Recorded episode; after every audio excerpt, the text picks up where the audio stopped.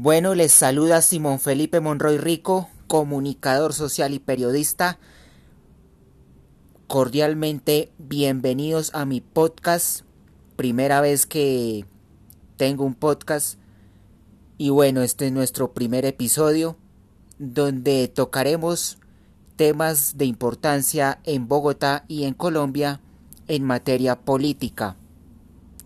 Quiero decirles primero que bueno, soy comunicador social y periodista y también técnico en locución y medios audiovisuales.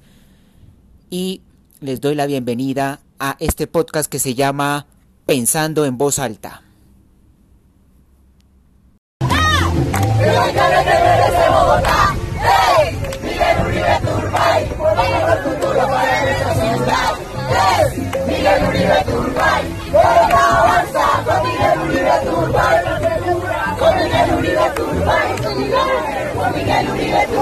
Eh, en los últimos días circuló en redes sociales un video, la verdad, muy cómico, muy, muy cómico, que muestra el grado de payasada y también de autoestima por parte de la gente. Por ahí circuló en redes sociales el video donde varios jóvenes voluntarios de la campaña de Miguel Uribe salen bailando en compañía de este político y haciendo maromas y cantando. Y la verdad pues me pongo a pensar qué piensan de la vida estos voluntarios, estos jóvenes, jóvenes y también gente mayor, haciendo este tipo de, de cosas que la verdad caen en, lo bajo, caen como en la en la payasada.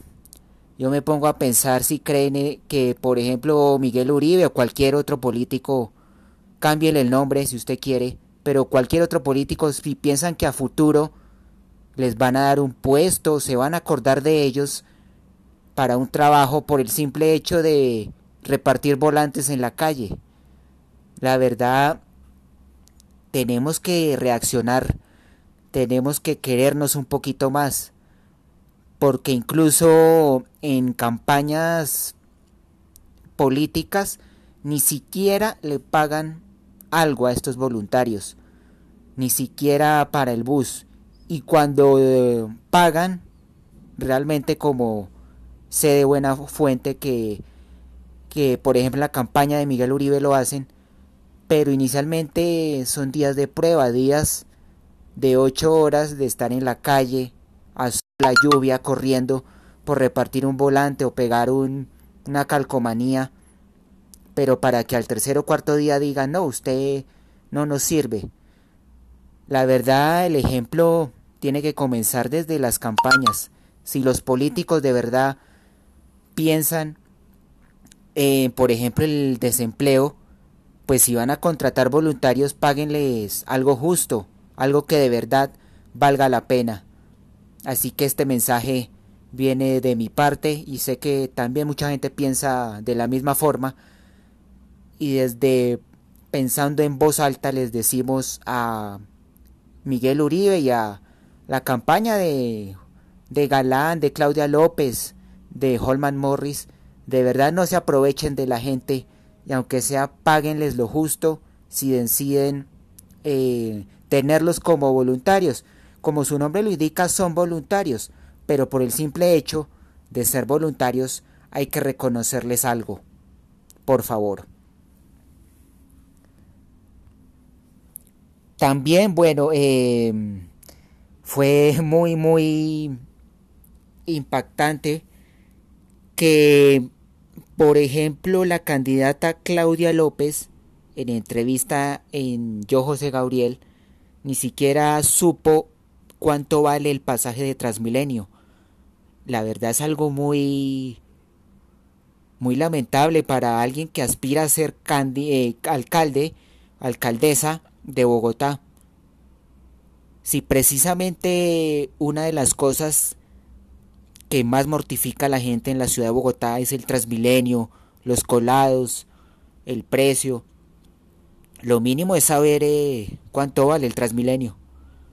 Y creo que con eso a futuro Claudia López se puede perjudicar en cuanto a la intención de voto en la capital de la República, porque según eh, la última encuesta del Centro Nacional de Consultoría, eh, a mes de agosto, el mes pasado, Claudia López sí efectivamente iba punteando con un 34% de intención de voto, seguido por Carlos Galán con un 23%, Miguel Uribe Turbay un 16% y último Holman Morris con un 9%, pero hay que decir que en agosto Claudia tenía el 40% de intención de voto y hoy en día tiene un 34%, es decir, Claudia poco a poco viene bajando y precisamente este tipo de respuestas en entrevistas creo que no le vienen bien a Claudia López,